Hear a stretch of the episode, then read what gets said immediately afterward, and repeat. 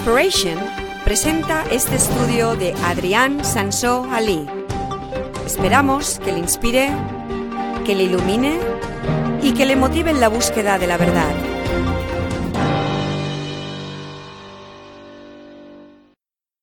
Saludos de Adrián Sansó Ali. Esta es la segunda parte de un mensaje que he llamado El mensaje de la Biblia en una cáscara de nuez. Para saber exactamente por qué lo he llamado así, es mejor escuchar la primera parte. De hecho, es muy importante escuchar la primera parte antes de esto, porque esta segunda parte es acerca de las buenas noticias, las buenas noticias que dice la Biblia, uh, mientras que la primera parte eran las malas noticias. Y uh, de verdad no se puede entender bien exactamente uh, lo que son estas buenas noticias si no sabes primero lo que son las malas noticias. Entonces es imprescindible que si no has escuchado la primera parte, que vayas atrás y, uh, y, escuchas la primera parte antes. Aunque son malas noticias, son malas noticias necesarias para que podáis entender las buenas noticias. Pues nada, um, estamos hablando entonces de lo que es el mensaje de la Biblia.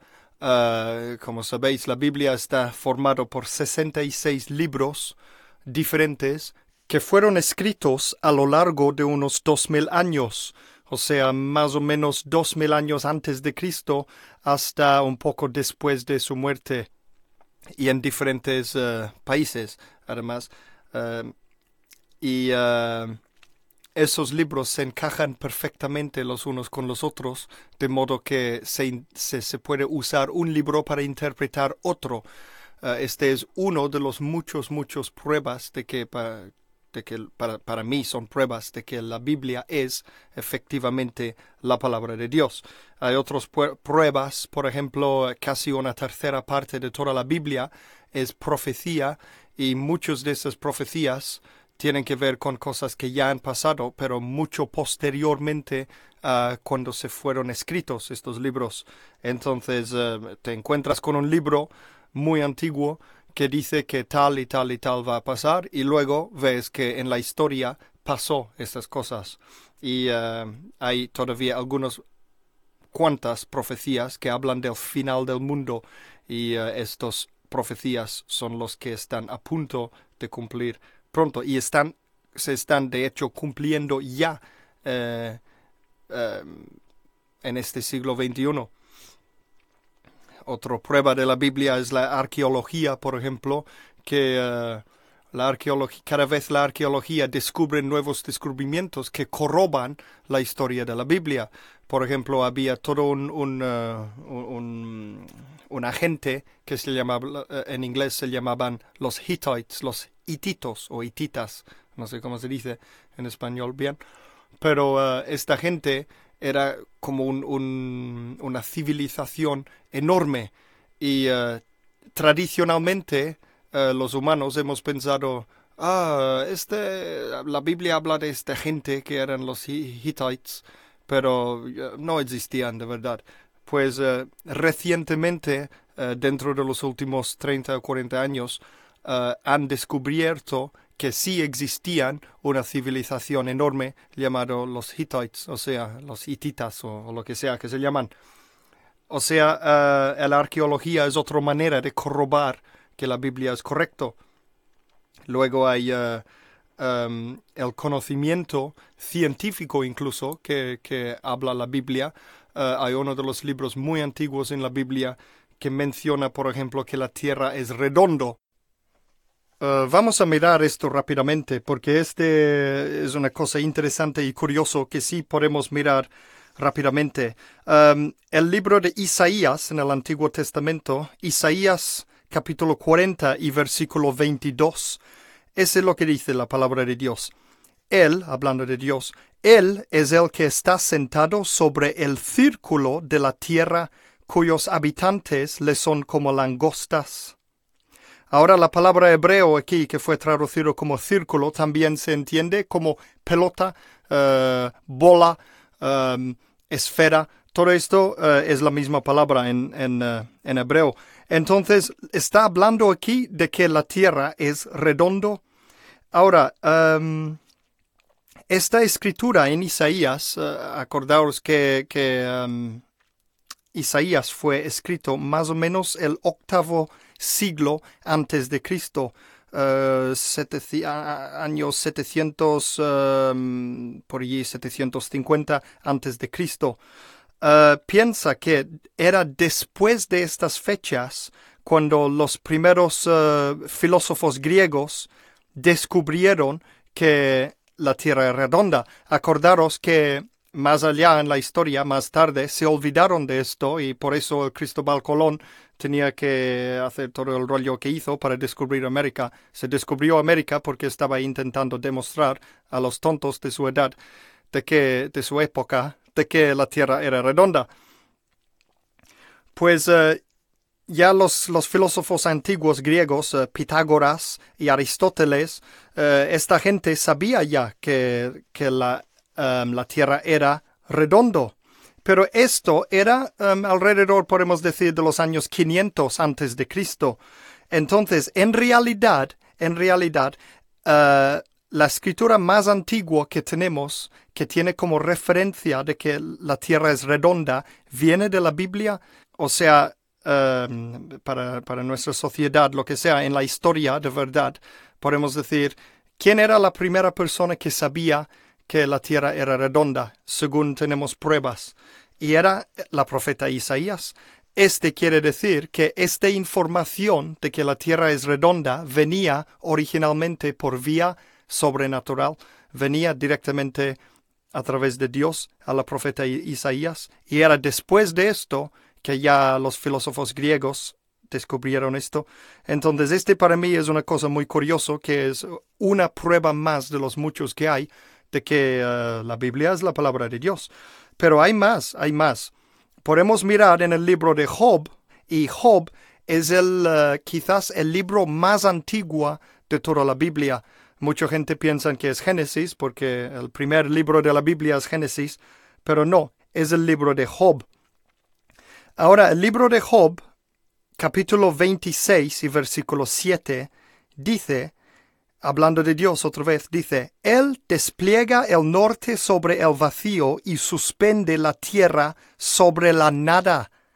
Suspende la tierra sobre la nada. Este para mí es como si está hablando de que la tierra está flotando en el espacio. La tierra está flotando en el espacio. ¿Quién sabía esto? Alguien que escribió esto podría ser dos mil años antes de Cristo, dos mil años antes de Cristo, el libro, como digo, más antiguo de la Biblia. Entonces, esta es otra cosa curiosa de, de, esas cosas, podemos decir, más o menos descubrimientos científicos que ya están en la Biblia, pero más tarde se descubrió eh, mediante la ciencia que fuera verdad. Y también otras cosas científicas eh, increíblemente que, últimamente entendemos cómo funcionan esas cosas, pero cuando fueron escritos en la Biblia eh, no había manera de entenderlo si uno no estuviera conectado con una inteligencia superior. Eh, luego hay otra manera de, de, corrobar la Biblia que es la manera personal o, o paranormal. La Biblia en sí es un libro paranormal. El contenido de la Biblia puede cambiar vidas, cambiar vidas completamente. Y la Biblia dice, um, si haces esto, tendrás este resultado, por ejemplo, o busca a Dios y lo encontrarás. Y es verdad, uh, basta que yo siempre digo, por ejemplo, si quieres encontrar a Satanás, lo encontrarás. Y si quieres encontrar a Dios, lo encontrarás. La Biblia dice, busca a Dios con todo corazón y le encontrarás. Y es verdad, la gente que lo han probado, uh, le han encontrado. Pues nada, no estamos hablando de esto, aunque este es un pequeño resumen de lo, que puede ser, un pequeñito resumen de lo que puede ser um, la autoridad de la Biblia o si la Biblia está escrito de verdad por Dios, es la palabra de Dios o no. Pues como sabéis, no estamos hablando de este tema hoy, sino estamos hablando de que si suponemos que es la palabra de Dios, ¿qué es lo que Dios quiere decirnos a través de su palabra? ¿Qué es? El mensaje de la Biblia en pocas palabras. Y hoy entonces vamos a hablar de las buenas noticias, porque hemos hablado de muchas malas noticias. Um, hemos hablado de que todos nos vamos a morir, ya es evidente, pero la gente hoy día son ignorantes y no nos damos cuenta de qué significa esto de verdad de verdad significa que nos vamos a morir. Em, hemos visto que el infierno sí existe de alguna forma u otra, no sabemos exactamente qué forma, aunque me gustaría hacer otro estudio otro día eh, para, para, hablar un poco de las diferentes teorías acerca de, de lo que es el infierno. Pero sabemos que no es nada bueno. Hemos visto de la Biblia que no es nada bueno y entonces este es algo que hay que evitar a toda costa. Y el peor mala noticia de todos es que automáticamente la humanidad estamos destinados a ir al infierno, no al revés. O sea, la gente normal de la calle, cualquier persona normal que cree eh, más o menos en Dios, que, que sí, yo soy una persona buena y tal, y yo voy a ir al cielo, pues no es así en absoluto. Eh, hemos visto que al contrario de lo que podemos ver en las películas, que una persona por defecto va al cielo, pero si es súper, súper malo, como Adolf Hitler o algo así, entonces irá al infierno. Pues vemos que es exactamente al revés. Por defecto vamos al infierno, todos. Ni que, fuéramos la Madre Teresa, ni el Papa, ni, ni nadie. Eh, todos vamos al infierno. Al no ser, al no ser que hagamos algo. Y este es lo que quiero hablar hoy, las buenas noticias. Pues ¿quién ha oído de la palabra evangelio? Seguro que habéis oído esa palabra de alguna forma en alguna, alguna parte. Suena muy religioso, ¿no? Evangelio suena como una palabra religioso. Hoy día este es lo que es, es simplemente una palabra religioso. Para nuestra sociedad no significa nada, desgraciadamente. Eh, hablan los religiosos hablan de que tiene que, contar el evangelio, tiene que predicar el evangelio, hablan del evangelio de Jesucristo. Eh, de hecho, los primeros cuatro libros del Nuevo Testamento, la segunda parte de la Biblia, se llaman los evangelios y son estos los biografías, podemos decir, acerca de Jesucristo. Pues, eh, ¿qué significa de verdad? Pero, ¿qué significa evangelio? ¿Qué es? ¿Qué significa? Pues evangelio viene de una palabra griega, eh, el antiguo griego en que fue escrito la segunda mitad de la Biblia, el Nuevo Testamento. Viene de una, una palabra griega que significa evangelion, evangelion, evangelion. Suena como un grupo musical o o algún tipo de músico de New Age o algo así, tipo de música New Age, Evangelion, jelly, jelly, jelly, jelly, Evangelion. Pues uh, nada, esta palabra Evangelion no sé exactamente cómo se pronuncia, igual que mi español. Pero esta palabra significa buenas noticias. De hecho, significa súper, súper, súper, súper buenas noticias. Noticias tan, tan buenos que casi son demasiado buenos para ser verdaderos son las mejores noticias que un humano puede saber jamás. Eh, precisamente hablando de la Biblia, ese es lo que significa evangelio de verdad. O sea, esa palabra evangelion eh, es como si eh, en los antiguos tiempos, bueno, hoy día se diría, por ejemplo, no sé, no hablo, no hablo muy bien el español, se diría, oh tío, qué guay, qué súper, súper, súper guay, o algo así, oh, cómo mola esto, tío, cómo mola, o algo, algo así, es una expresión superlativo de, de cojonudo, o, o lo que sea, no sé si esa es una palabrota, pero como que no, no hablo muy bien el español, entonces tengo esta excusa de que las palabrotas no significan mucho para mí, porque yo hablo inglés originalmente. Pues nada, es algo bestial, bestial, increíble, súper bestialmente increíble, eh, que te cagas, como dirían por aquí también. Em, y otra vez, perdón por mi, mi, mi lengua, pero no hablo bien el español. Eh, lo que eh, captáis lo que quiero decir, no, es, es una palabra superlativo, Um, es como decir, estoy alucinando en colores, estoy flipando, flipa, que te flipas, tío, que te flipas. Pues ese es lo que significa la palabra evangelion. Son súper, súper buenas noticias, casi demasiadas buenas noticias para ser verdad. Y ahora vamos a ver por qué, por qué la Biblia habla de esta palabra tanto en el Nuevo Testamento. Evangelion, que en español lo hemos traducido como evangelio. Hemos inventado una palabra, evangelio, que, uh, que viene de esa palabra griega. Pues nada, vamos a mirar en la Biblia, en precisamente el Evangelio según San Marcos, este libro de la Biblia, el Evangelio de, su, de San Marcos, capítulo 1 y versículo 1. Mira este libro en la Biblia, cómo empieza. Marcos 1, versículo 1. Este pone el principio del Evangelio de Jesucristo, el Hijo de Dios. Algunas traducciones ponen el Evangelio acerca de Jesucristo. Por ejemplo, algunos que tengo en inglés ponen esto. O sea, tanto puede ser el, el Evangelio de Jesucristo o el Evangelio acerca de Jesucristo. Uh, tanto da una u otra cosa, sabemos que tiene que ver entonces con Jesucristo. Pues nada, ¿qué son, qué son las buenas noticias? Y ahora entonces viene la mejor parte de la película es precisamente el versículo más famoso de toda la Biblia. Vamos a leer el pasaje más famoso de toda la Biblia y es en Evan, el Evangelio de San Juan, o sea, el libro de San Juan, capítulo 3, versículos 16 a 17. Juan 3, versículos 16 a 17 y eh, los cristianos que me están escuchando, seguro que los lo conocéis ya, este pasaje, pone, ese es lo que dice, palabra de Dios. Porque de tal manera amó Dios al mundo que ha dado a su Hijo unigénito para que todo aquel que en él cree no se pierda, mas tenga vida eterna. Vida eterna.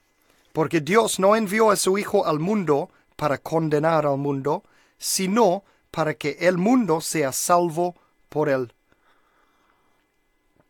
Ahora, ¿quién tiene hijos aquí? No me podéis contestar porque no estáis aquí. Pero los que tenemos hijos, sabemos lo que es el amor de padre o amor de madre para un hijo. Queremos nuestros hijos. Al menos espero que queremos nuestros hijos. Si no, hay algo muy mal en el coco. Yo te pregunto esto, ¿sacrificarías, sacrificarías a tu propio hijo para salvar a tu perro o a tu colección, colección de hormigas, por ejemplo?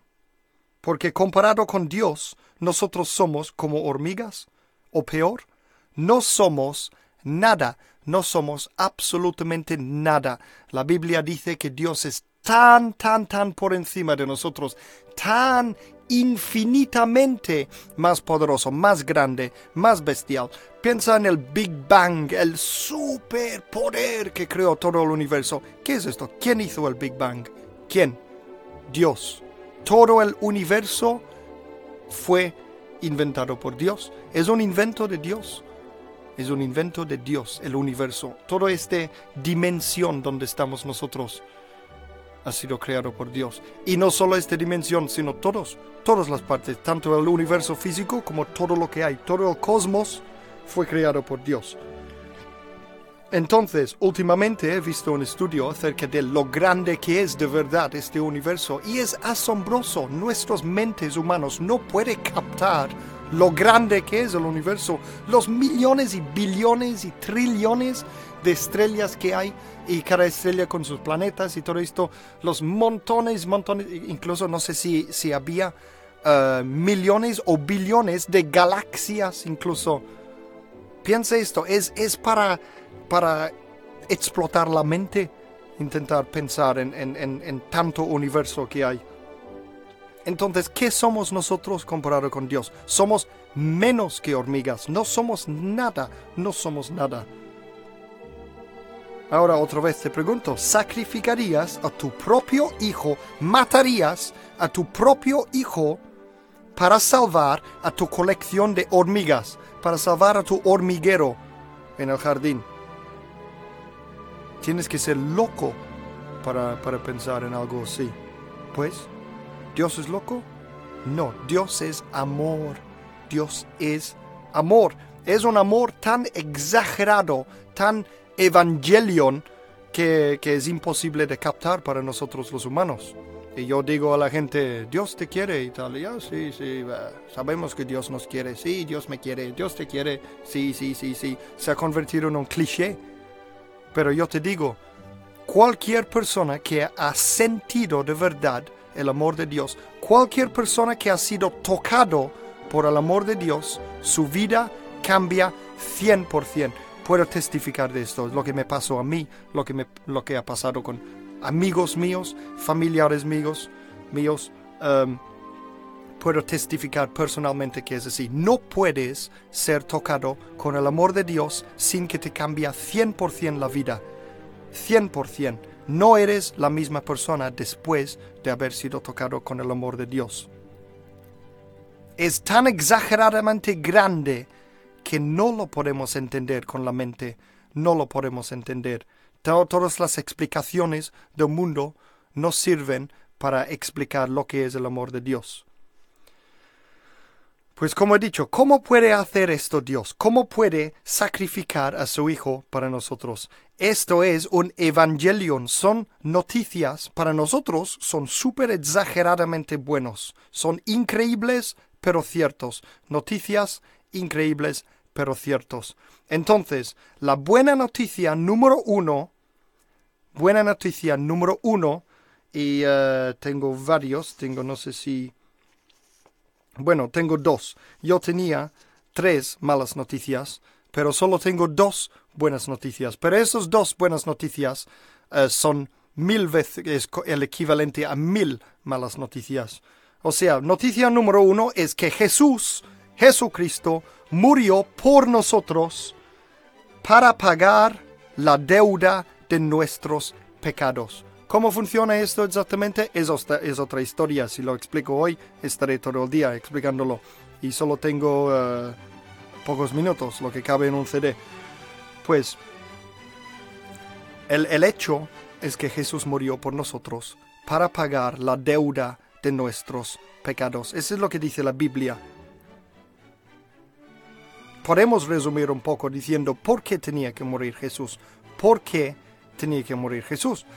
Tú piensas, Dios es Dios. Dios ha creado todo el universo, Dios ha creado todo. Dios es el jefe, el super eh, sitting bull, uh, ¿cómo se dice? El, jefazo, el, tío por allí, el, no sé cómo se dice en español, coloquialmente ni, ni de ninguna otra manera. Dios es Dios, es el jefe. Es el jefe de todo el universo. Entonces, Dios no podría haber dicho, mira, estas hormigas en mi hormigonero han hecho mal, han roto a, la ley que yo inventé, la ley de Dios. Entonces, eh, yo les perdono, yo les perdono, y ya está. No os preocupéis, yo soy Dios, yo soy el jefe, eh, yo os perdono. Si yo, Adrián, escribo unas leyes para mis hijos, unas reglas. En casa tienes que hacer esto, en casa tienes que hacer lo otro. Y, yo, y si no, te pego el culo. Y si uno de mis hijos no obedecen esta regla que yo he puesto en marcha, entonces yo le pego el culo. Pero por otro lado, yo puedo decir, bueno, esta vez te perdono, por esta vez te perdono, no te preocupes. La próxima vez, pero la próxima vez, ya verás, ya verás la próxima vez si yo puedo hacer esto con mis hijos, ¿por qué Dios no pudo hacer esto con, toda la humanidad en la tierra? Porque no pudo decir, bueno, habéis sido malitos, malitos, pero no os preocupéis, yo soy Dios. Yo soy Dios, puedo hacer lo que quiero. Entonces, igualmente, voy a salvaros. No vais a ir al infierno ni nada porque yo soy Dios. Y no os preocupéis, yo os perdono. ¿Por qué no ha hecho esto? Porque Dios no es los humanos. Dios no soy yo. Yo no soy Dios y Él no soy yo es diferente, es diferente. Yo puedo hacer esto con mis hijos. Yo puedo decir, no te preocupes, te perdono igualmente. Pero Dios no solo es el amor infinito, sino que Dios también es la justicia infinita. Justicia infinito. ¿Cómo se explica esto? Hay un ejemplo muy bueno de un juez. Un juez. Imagínate un juez muy, muy, muy bueno. Un juez de, estos de los tribunales. Eh, desgraciadamente no quedan muchos hoy día de jueces buenos, pero imagínate que este fuera un juez súper, súper bueno y rico además. Eh, este juez un día está trabajando y viene un caso a su tribunal y este eh, y entra nadie menos que por ejemplo su sobrino un familiar suyo su sobrino o el hijo de su mejor amigo o su... Mm, él, es el padrino de este chico que entran ahora, el padrino. Y entran este chico, eh, podemos decir su sobrino o, el, lo contrario de un padrino, no sé cómo se dice, pero él es el padrino de ese sobrino suyo. Entran su sobrino y, eh, y el juez dice, piensa dentro de él, ¡Oh! pero si es mi sobrino. ¿qué voy a hacer? Y él quiere mucho a su sobrino, tiene mucho amor por su sobrino, le lleva a Disneylandia a veces, a, otros sitios, al, ¿cómo se llama esto? Terra Mítica y, estos sitios en España, y eh, le lleva al cine y todo esto. y tiene muy buena relación con toda la familia. pues este, porque es un juez bueno, pues este juez bueno uh, no solo es bueno y amor, sino él representa la ley. Su trabajo es cumplir con la ley. Y él cumple con la ley 100%. Ese sobrino suyo ha hecho mal y tiene que pagar la deuda.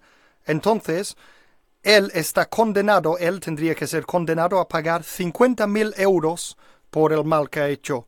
Una, una multa de 50 mil euros. Entonces, este juez sabe esto, sabe que tiene que ponerle una, multa de 50 mil euros. Por otro lado, sabe que este sobrino suyo es muy pobre, no tiene, no tiene, eh, no tiene pasta. Habrá gastado su dinero en, bebida y drogas y no sé qué, y por eso ha hecho algo mal y ahora está en, el tribunal. Pues el juez, siendo juez justo, que cumple con la ley 100%, muy a su pesar, muy a su pesar, pero lo, lo tiene que hacer, aunque muy a su pesar, porque él representa la ley. Y él dice, lo siento, sobrino mío, te condeno a pagar 50 mil euros. Y el sobrino se, se, cae en sus rodillas y está roto, roto de corazón y todo esto. Y no puedo, no puedo, ¿cómo puedo hacer esto? Tal y tal. Es igual. Nada, esto es lo que dice la ley y tú tienes que cumplir la ley. Y si no, a, la prisión. Y nada. Y se acabó el, tribunal, se acaba el tribunal. Este juez, después del tribunal, baja de su sitio, su podio donde está sentado, y va personalmente a este sobrino y dice, mira hijo, no te preocupes, yo te voy a pagar esos 50 mil euros, yo lo pagaré, lo pagaré yo. Esto es exactamente lo que Dios ha hecho para nosotros. Dios es que Dios no puede ir en contra de su propia palabra. Nosotros sí, yo puedo decir a mis hijos, ah, mañana vamos a la playa, vamos a ir a la playa mañana. Mañana viene y ah, no me apetece ir a la playa. Yo podría decirles, bueno, ah, sí, sé que he dicho que vamos a ir a la playa, pero Vamos a hacer otra cosa. Sí, sí, otra cosa mejor. os daré un chocolate o lo que sea para, para apaciguarlas, pacificarlas, lo que sea. Uh, el hecho es que yo soy un humano y los humanos podemos decir una cosa y luego hacer otra. Es igual. Los cristianos sabemos que no debemos de mentir la Biblia dice que los humanos no deberían mentir. No podemos decir mentiras. Y ese tiene mucho que ver. ¿Y por qué entonces? ¿Por qué no podemos decir mentiras? No, si, si, no, si digo una mentirita así que no hace daño a nadie, Um, pero no es esto. La Biblia explica que las palabras son muy, muy, muy importantes. Hay un dicho que dice, eh, en inglés al menos, un hombre solo es tan bueno como su palabra. Si tú das tu palabra de honor, si tú haces una promesa, tienes que cumplir esta promesa. Pues todo este concepto viene por el hecho de que Dios solo es tan bueno como su palabra. Dios. La palabra de Dios es inquebrantable. Cuando Dios dice una cosa, Él no puede ir atrás, no puede ir atrás. Y si Dios establece una, ley que dice que si tú pecas, morirás, este es ley de Dios. Diga lo que diga, cualquier cosa que dice Dios es ley. Va misa, como dicen los, los mallorquines aquí en, en catalán. Va misa, no sé si este funciona en castellano también, en español pero es igual.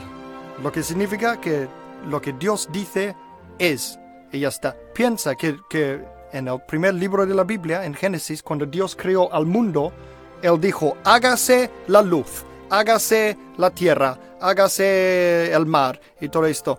Y se hizo, se hizo mediante su palabra, mediante su palabra. Ese Big Bang fue simplemente una palabra de Dios, una palabra de Dios. Hágase el universo y, explosión grande. Su palabra es inquebrantable, su palabra no se puede cambiar. Entonces, Dios por un lado dice, si tú pecas, morirás. Si tú vas en contra de mi ley, morirás. Ese es el castigo. Entonces, ¿qué pasó? El primer humano pecó y arrastró toda la humanidad con él. Eh, el, el, mundo en en sí, la Tierra, la planeta Tierra, es un mundo caído.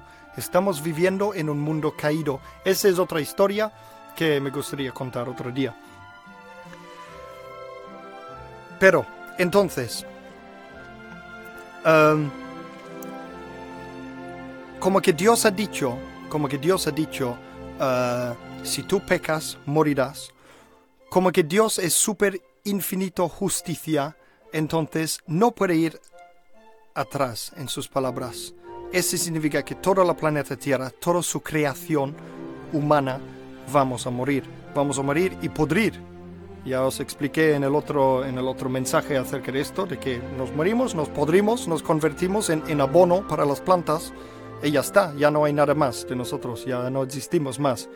Todo el mundo se olvida de nosotros y ya está. Todo lo que hemos logrado en la vida, todos los millones de euros que hemos, que hemos hecho, um, eh, hemos puesto famosos y ricos y todo esto, todo esto se convierte en polvo, nada, muerto. Entonces este es nuestro destino. Dios lo ha dicho así, porque Dios ha dicho, si pecamos, moriremos. Pero como que Dios es súper amor también, entonces Él quería salvar a nosotros. La única manera, la única manera que Dios podía salvarnos es enviando a su Hijo para morir por nosotros, porque su Hijo Jesucristo es parte de Dios mismo. Son tres, tres en uno, como estos sprays, tres en uno para el, motor del coche. Um, Padre, Hijo y Espíritu Santo. Dios es un Dios trino. Um, Em, es muy difícil de explicar esto, de, la, de la, trialidad de Dios, del, del eh, ¿qué es la palabra? Eh, Trinidad, la Trinidad. Hemos inventado todo tipo de palabras como Trinidad para intentar explicar lo que es Dios, pero las palabras no sirven. Dios es Dios y Dios son tres, son tres en uno. Es como si hubiera tres personas, pero cada uno viviendo dentro del otro, de forma que si uno muere, todos mueren y parte de Dios mismo, parte de Dios mismo, vino a la tierra en forma de humanos, tenía que convertir en humano para morir, para poder morir en nuestro lugar, para salvarnos a nosotros, porque la vida de Dios vale más de todas las vidas de toda su creación. ¿Estáis de acuerdo conmigo? El creador vale más de su creación. Yo puedo construir un robot, pero mi vida vale más que, la vida de este robot y todos los robots que puedo hacer porque yo los he inventado, yo los he creado, yo soy el padre de estos robots, podemos decir. Entonces, como que la vida de Dios vale más que todas las vidas de los humanos en la tierra, entonces Jesucristo, al morir por nosotros, pagó la deuda para nosotros.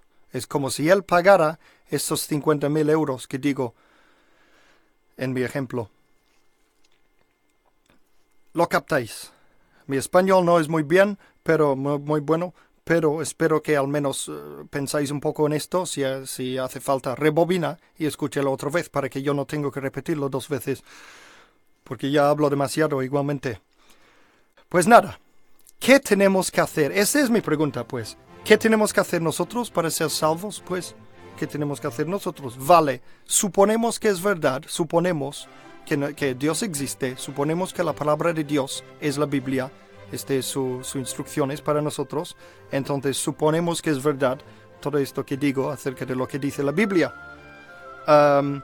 y suponemos que es verdad que Jesús vino a la tierra, que era parte de Dios mismo, y Dios mismo murió para su creación, para nosotros, en nuestro lugar. Él pagó la condena de la muerte para nosotros, para que hemos leído, acordaros, hemos leído en Juan 3, eh, versículo 16, para que en Él, quiero decir, para que todo aquel que en Él cree no se pierda, mas tenga vida eterna.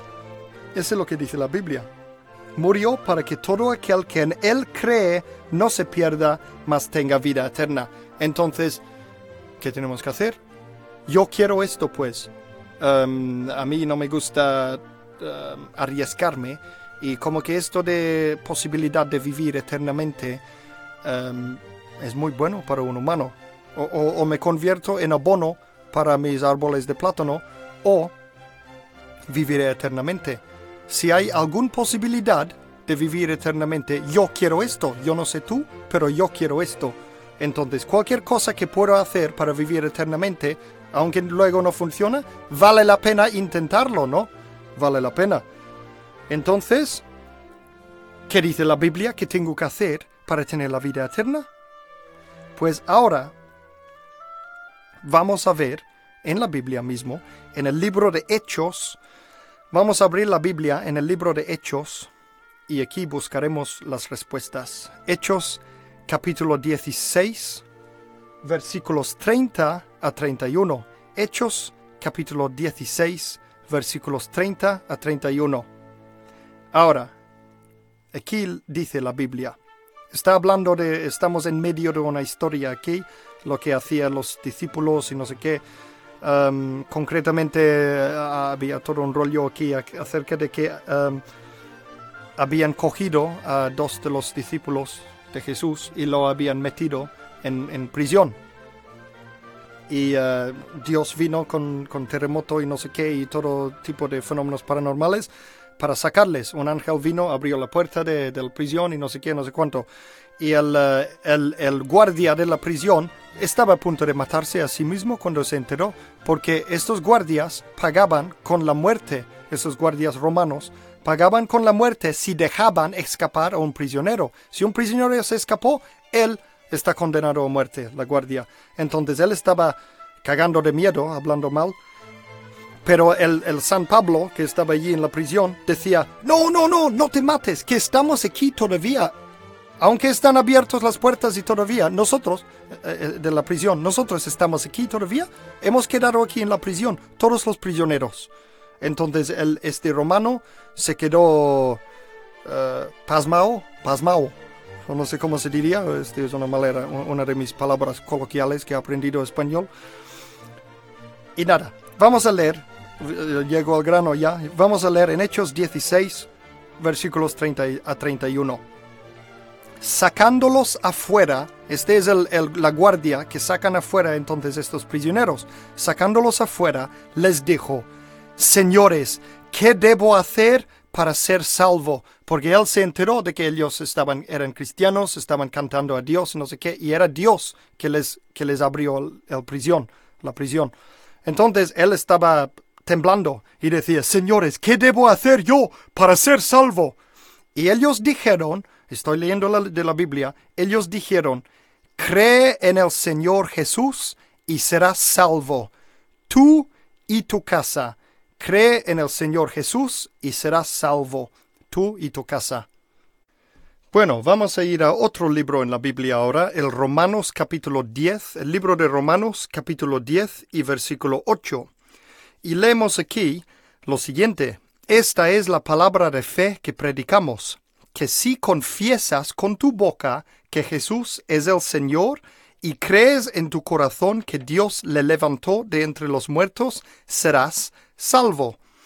Entonces, ¿qué vemos con estas dos escrituras que hemos visto? Simplemente esto. Y este es la segunda buenas noticias que tengo. La segunda buena noticia que hay en la Biblia es lo siguiente. Es fácil ser salvado. Noticia número uno es que Jesús murió por nosotros para pagar la deuda de nuestros pecados. Jesús murió en lugar nosotros. Él sufrió para nosotros, para que nosotros podamos ser liberados y además salvados de la muerte eterna, para tener la vida eterna.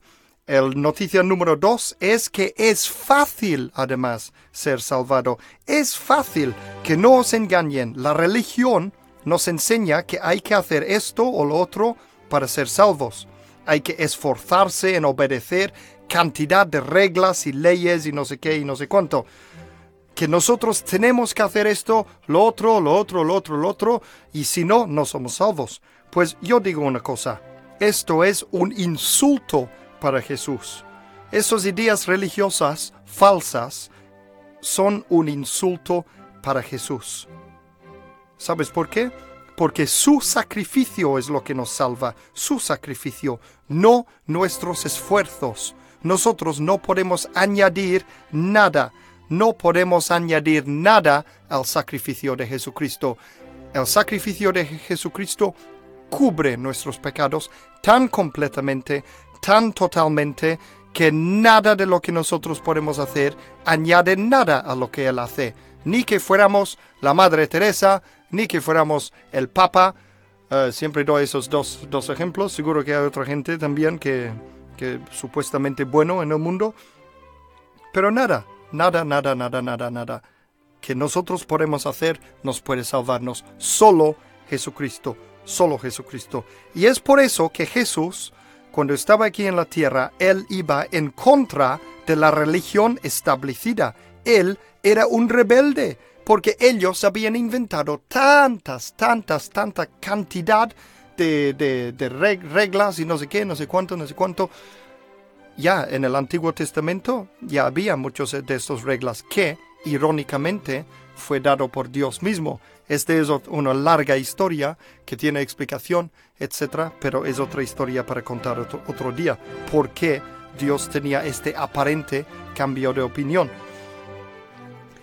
Pero de esto no hablamos hoy. Lo que estamos hablando hoy es que Jesús vino y dijo a estos fariseos y todos los líderes religiosos de su día, los que supuestamente estaban representando a Él, Él les dijo, eh, pues les dijo de todo. Y este es otro, otro tema para hablar en, eh, en otra ocasión también. Ah, pues nada, eh, mira, vamos a ver, a ver un libro en la Biblia que se llama Efesios, Efesios capítulo 2 y versículos 8 a 9. Fíjate lo que dice, porque por gracia sois salvos por medio de la fe, y esto no de vosotros, pues es un don de Dios, no es por obras, para que nadie se glorie. Vamos a repetirlo otra vez. Efesios capítulo 2, versículo 9, palabra de Dios, dice, no es por obras. La salvación no es por obras, para que nadie se glorie. O sea, no lo que hagamos nosotros determina si somos salvos o no. Lo que hagamos nosotros no determina esto si somos cristianos o no, si somos salvados o no, si somos pueblo de Dios o no, si somos su iglesia o no. No es lo que hagamos nosotros, es lo que ha hecho Él. Mire otro sitio, el libro de Tito, libro de Tito, nombre raro, pero así es, un libro que se llama Tito, un libro pequeño del Nuevo Testamento. capítulo 3 y versículo 5. Este dice, Él nos salvó, hablando de Jesucristo, Él nos salvó, o Dios, es igual, Él nos salvó, no por las obras de justicia que nosotros hubiésemos hecho, sino según su misericordia. O sea, aquí de nuevo lo pone. Él nos salvó no por las obras de justicia que nosotros hubiésemos hecho. Todo lo que nosotros podemos hacer no sirve para nada. No sirve para nada. Hay un dicho aquí eh, que es muy popular hoy día, especialmente con todo esto de, del humanismo secular que está invadiendo a nuestro mundo occidental. Hay un dicho que dicen, todas las religiones llevan a Dios. Todas las religiones llevan a Dios.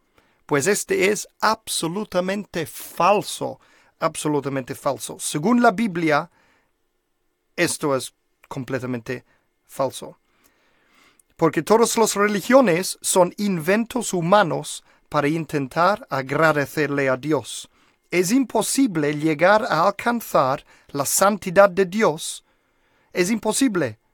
Otra vez, ni que fuéramos la Madre Teresa. Seguramente la Madre Teresa sabía esto ella hacía todas estas obras buenas que hizo no para ser salva, ella sabía que estaba salvado ya.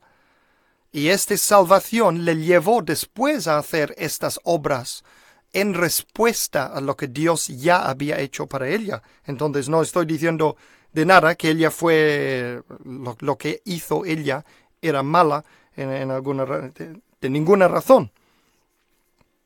Lo que estoy diciendo es estas obras no es lo que le salvaba a ella, ni es lo que nos salva a nosotros.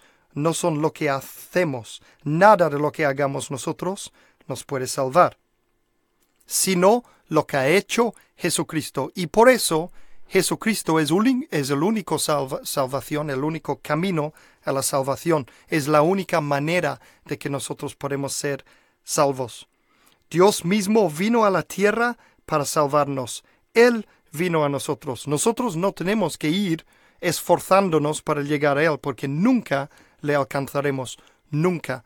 Su santidad es tan por encima del nuestro que no hay manera, no hay manera. Pues la única manera de salvarnos era que Jesús vino a la tierra él mismo para salvarnos en forma de humano. Yo os pregunto, Ay, y mi voz suena un poco raro. Raro, hoy está un poco seco. Estamos en medio del verano aquí. Pues yo os pregunto, si hubiera habido una manera, otra manera de ser salvo, ¿creéis de verdad que Dios hubiera sacrificado a su propio Hijo?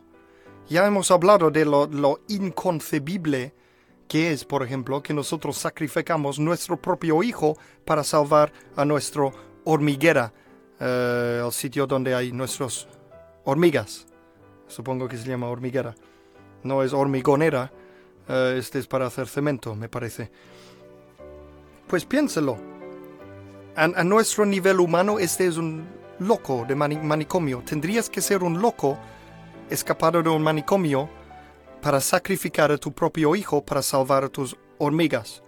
Pues incluso imagínate que hay una forma mucho más fácil de salvar a las hormigas. Simplemente les coges y les metes en otro sitio y están salvos.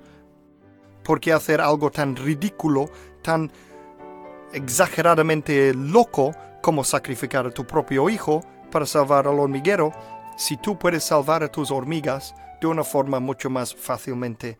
Pues no es así. Dios tenía que venir a morir para nosotros porque no hubo ninguna manera otra para ser salvo. No había ninguna otra manera, como ya hemos explicado, para que Dios podría habernos salvado. Entonces, ¿esto qué significa? Que solo hay un camino a Dios. Ese es a través de Jesucristo. Si hay varios, entonces Jesucristo no hubiera muerto para nosotros. ¿Para qué? Si hay otra manera de llegar a Dios. ¿Entendéis lo que quiero decir? Pues eh, ya está. Estos son, vamos a ver, antes de terminar, vamos a ver una cosa. Eh, en, el, en la primera parte, cuando hablaba de las malas noticias, em, os dije un par de escrituras en la Biblia. Ahora quiero leer estas dos escrituras que leí antes, pero en contexto. Antes, en la primera parte, hemos leído eh, un pasaje de 1 de Corintios capítulo 6 versículos 9 a 10. Os lo recuerdo lo que dijo, eh, lo que habíamos leído en la Biblia. ¿No sabéis que los injustos no heredarán el reino de Dios? Ni os engañéis, que ni los fornicarios, ni los idólatras, ni los adúlteros, ni los, ni los afeminados, ni los homosexuales, ni los ladrones, ni los ávaros, ni los borrachos, ni los calumniadores, ni los estafadores heredarán el reino de Dios. Pero quiero que veáis una cosa ahora. El siguiente versículo, versículo 11, dice esto. Y esto erais algunos de vosotros, pero ya habéis sido lavados, pero ya sois santificados, pero ya habéis sido justificados en el nombre del Señor Jesucristo y en el Espíritu de nuestro Dios. ¿Lo veis? Inmediatamente después de decir aquella famosa lista de gente que irán al, al infierno, él dijo, um, Pablo, en este caso el apóstol Pablo, dijo, y esto erais algunos de vosotros, pero ya habéis sido lavados, ya está, ya sois santificados, ya sois justificados. Justificación significa, eh, es precisamente este lo que hizo el juez en nuestro ejemplo anterior. El juez que dice, yo pago para ti, entonces ya estás justificado, ya, ya está, la deuda ya está pagado. Pues este es lo que dijo inmediatamente después de que el famoso lista de gente que irán al infierno. Um, también hemos leído en la primera parte de este mensaje, hemos leído Romanos 3 y 23, Romanos capítulo 3, versículo 23, que decía, porque todos pecaron y no alcanzan la gloria de Dios, todos pecaron y no alcanzan la gloria de Dios. Pues ahora quiero ver quiero leeros rápidamente, no el versículo 3 solamente, sino versículo 2, versículo 3, eh, quiero decir, versículo 22, 23 y 24. En lugar que eh, solamente versículo 23, que dice, porque todos pecaron, vamos a leerlo en contexto. Romanos 3, versículos 22 a 24. Ese es lo que pone toda la frase junto. Junto dice esto. Esta es la justicia de Dios por medio de la fe en Jesucristo para todos los que creen, para todos los que creen.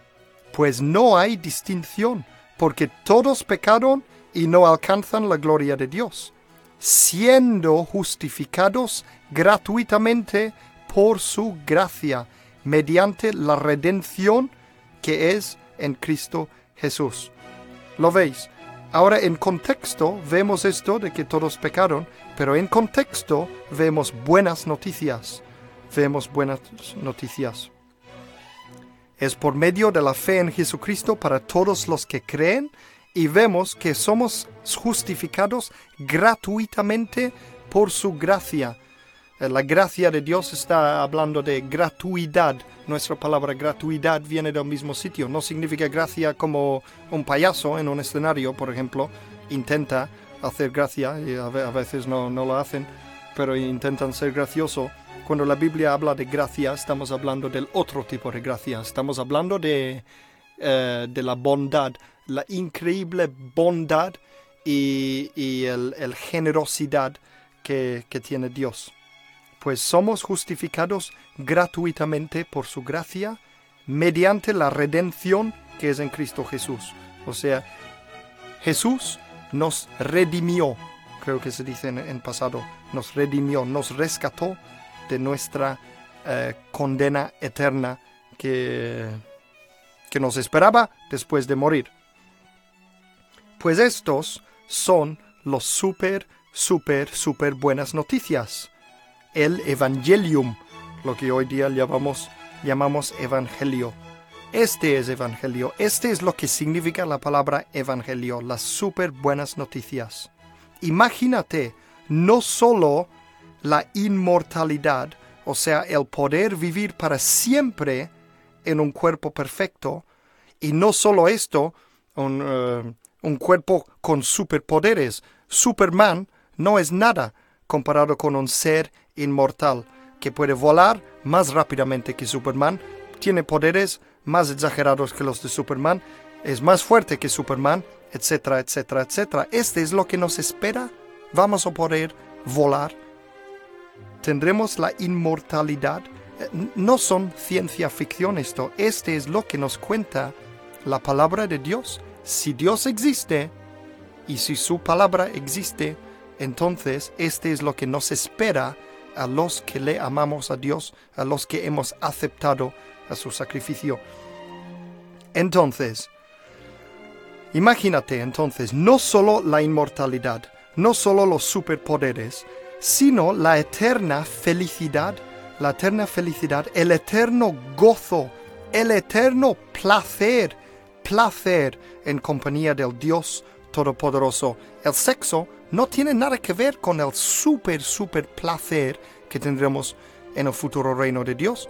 Dios inventó el sexo y los otros placeres humanos, eh, comer la comida buena, eh, disfrutar de, estos placeres terrenales, es solo un pequeño, pequeño pellizco, no sé si se dice, eh, de lo que nos espera en el futuro para los que aman a Jesucristo. Es simple, es simple, es exagerado, pero es así, así es, así es la verdad. ¿Eso es lo que dice la Biblia? Pues todo esto Dios nos lo ofrece completamente gratis, completamente gratis. Acuérdate que es por medio de su gracia, de su gracia. Es completamente gratis. Solo tenemos, solo tenemos que aceptarle a Él como nuestro Salvador, que es dejarle entrar en nuestra vida y que sea parte de nosotros. Quiere morar dentro de nosotros mediante el Espíritu Santo y quiere trabajar a través de nosotros para poder anunciar al mundo este Evangelio y así salvar a los demás también. Porque Dios nos quiere a todos, a todos no solamente los cristianos, Dios quiere a todo el mundo. Vamos a ver entonces como conclusión un eh, pasaje, una escritura que está en el libro de Filipenses, capítulo 2, Filipenses capítulo 2, parte de la Biblia, versículos 5 al 11. Filipenses capítulo 2, versículos 5 al 11. Este pone, haya en vosotros esta manera de pensar que hubo también en Cristo Jesús. Existiendo en forma de Dios, Él no consideró el ser igual a Dios como algo a que aferrarse, sino que se despojó a sí mismo, tomando forma de siervo, haciéndose semejante a los hombres y hallándose en condición de hombre, se humilló a sí mismo, haciéndose obediente hasta la muerte y muerte de cruz, por lo cual también Dios lo exaltó hasta lo sumo y le otorgó el nombre que es sobre todo nombre, para que en el nombre de Jesús se doble toda rodilla de los que están en los cielos, en la tierra y debajo de la tierra, y toda lengua confiese para gloria de Dios Padre Jesucristo es el Señor. Jesucristo es Señor. Mira lo que Jesús hizo para nosotros. Míralo. Pronto o tarde, toda rodilla se doblará ante el nombre de Jesucristo, como aquí dice.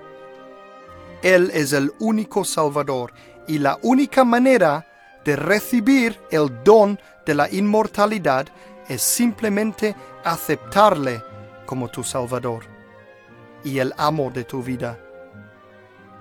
Mira, capítulo eh, Hechos, el libro de Hechos, capítulo 2 y versículo 21. Hechos 2, versículo 21 pone, y sucederá que todo aquel que invoque el nombre del Señor será salvo. Todo aquel que invoque el nombre del Señor. ¿Cuál es el nombre del Señor? Señor? Es Jesucristo. no quiere decir que eh, alguien te pisa el pie y dices, ¡Oh, Jesucristo! No está hablando de esta manera de invocar el nombre del Señor. Está hablando de invocar el nombre del Señor como tu Salvador, como tu Salvador.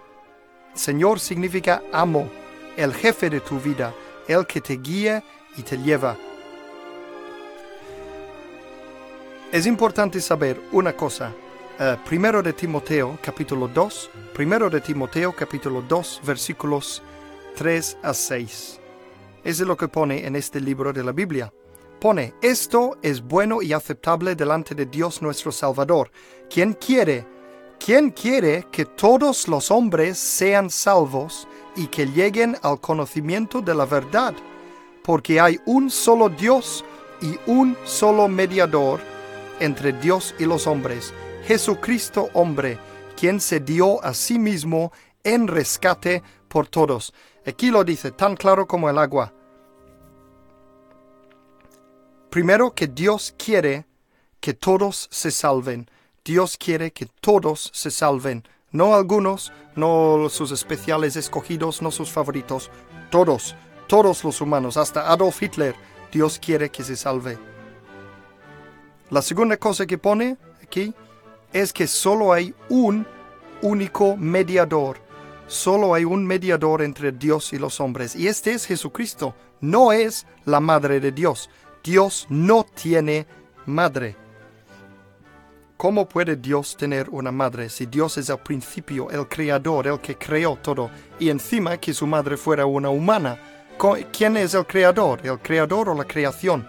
¿Son los humanos que inventamos a Dios o es Dios que inventa a los humanos? Por eso, todo este culto a la Virgen María y todo esto es una tontería, es completamente antibíblico, completamente antibíblico. Sí, la Biblia dice que la Virgen María fue la mujer más bendecida de toda la historia. Naturalmente, ella dio luz al Hijo de Dios, pero ella no es madre de Dios. Ella era madre de Jesús, hombre. Pues nada, el único mediador es Jesucristo, el único mediador. La única manera de llegar hasta Dios no es María, ni es em, Buda, ni es um, Mahomé, Mahoma, Mahoma, Mahoma, Mahoma, ni nadie de estos. Es Jesucristo, el único mediador. La tercera cosa que nos dice esta escritura es que Él, Jesucristo, nos rescató. Nosotros fuimos como rehenes, rehenes. Eh, Satanás, el demonio, eh, es como si em, tomó cautivo a la humanidad, empezando por Adán y Eva, y toda la tierra eh, estamos en, somos un mundo caído desde entonces y Jesucristo vino a esta tierra para morir para nosotros y rescatarnos a nosotros los rehenes, para salvarnos. Él nos salvó. Si yo pudiera elegir, si de verdad todas las religiones, imagínate que todas las religiones llevasen a Dios, y yo tuviera entonces que, que elegir mi religión, ¿qué religión elegiría? Yo, ¿qué tipo de Dios te gustaría tener? a ti. Yo personalmente elegiría uh, un Dios que me ama tanto, un Dios que me ama tanto que, que viene y se muere para mí, que se sacrifica su propia vida para mí. Así es como me ama mi Dios, así es Jesucristo. Pues, uh, como he dicho, en realidad no podemos elegir cuál sería nuestra religión si queremos de verdad ser salvos, si queremos de que la religión nos sirva de algo, entonces solo hay uno. El, eh, en Hechos, el libro de Hechos, capítulo 4 y versículo 12, aquí la palabra de Dios dice, y en ningún otro hay salvación, porque no hay otro nombre debajo del cielo dado a los hombres en que podemos ser salvos. No hay otro nombre, no hay otro nombre sino el nombre de Jesucristo.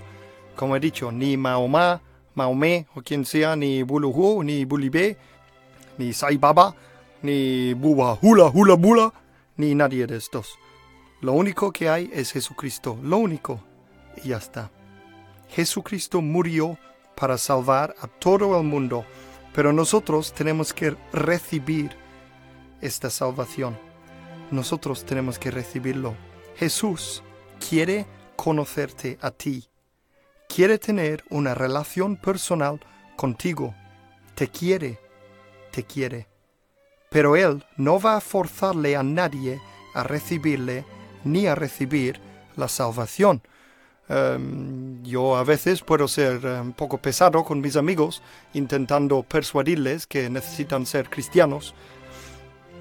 Pero Jesús no es así. Jesús quiere que sean cristianos más que yo, mucho más. Pero Jesús no, es, no va a forzarle a nadie. Yo he dicho que Dios es como un juez muy bueno.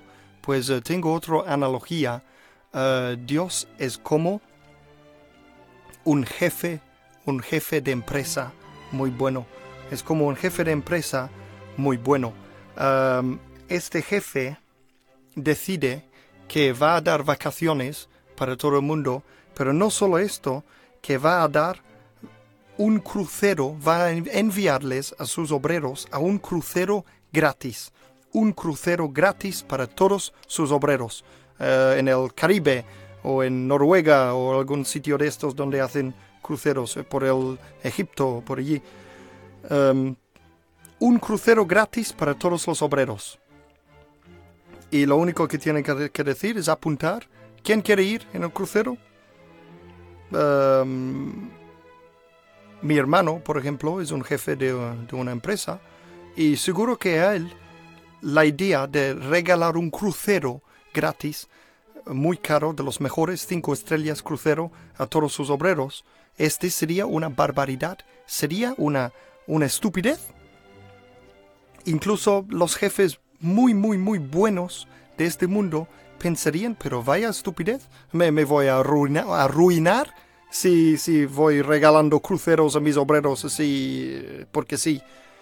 Em, algún regalito de Navidad, sí, pero un crucero gratis de cinco estrellas, donde quieran, para todos los obreros, este es una barbaridad.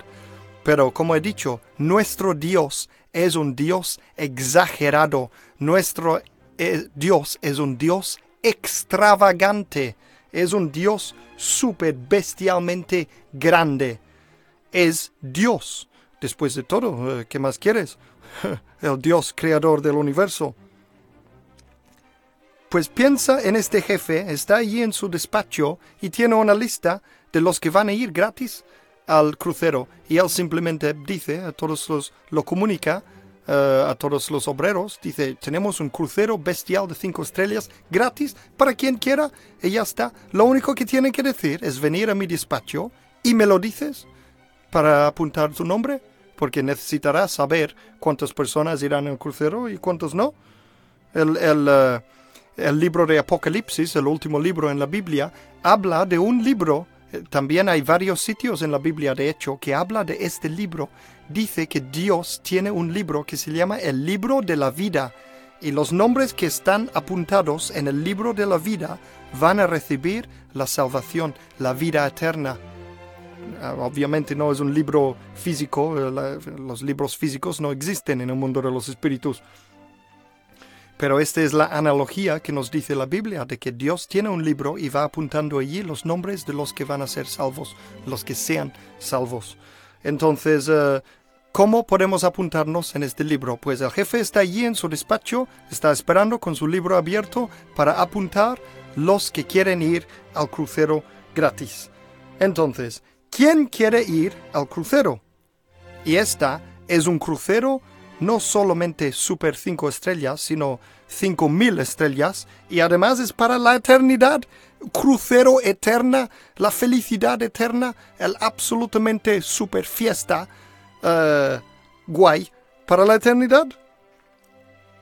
Entonces, ¿quién quiere ir al crucero? Yo os pregunto, ¿quién quiere ir al crucero? ¿Quién quiere ser salvado del infierno?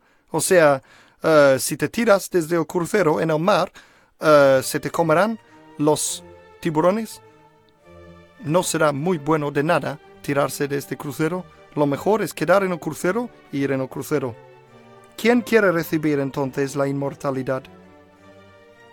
Si nunca has recibido a Cristo, puedes hacerlo ahora mismo. ¿Por qué esperar? ¿Por qué esperar a que tengas un accidente de coche, a que te atropelle un camión y todo esto y será demasiado tarde?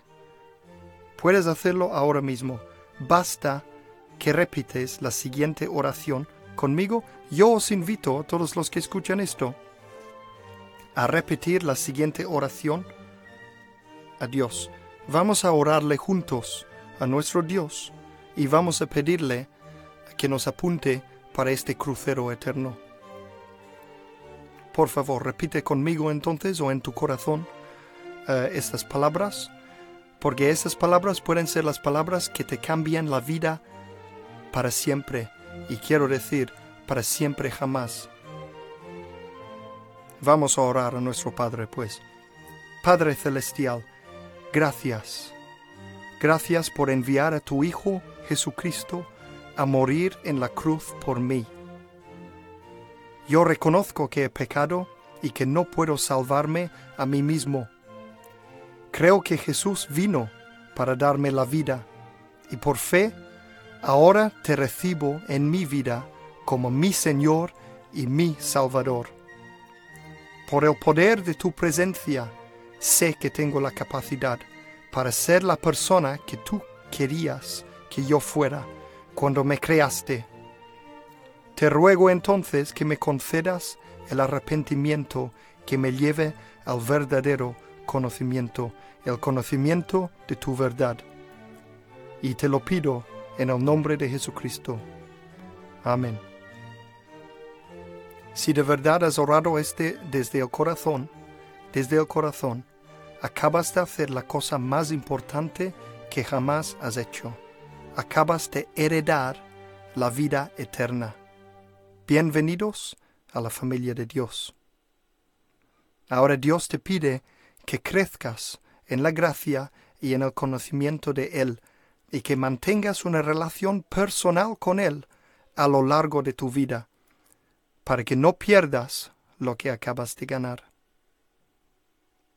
Soy Adrián Sansualí y eh, espero que eh, habéis sido bendecidos con este mensaje.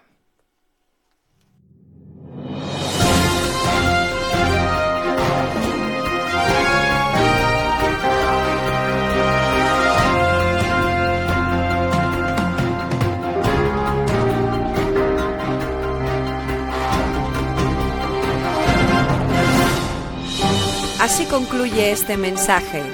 Confiamos que le haya bendecido y que le haya inspirado a continuar la búsqueda de la verdad. Para más información, visita nuestra web www.sinspiration.es. Gracias por apoyar esta obra social.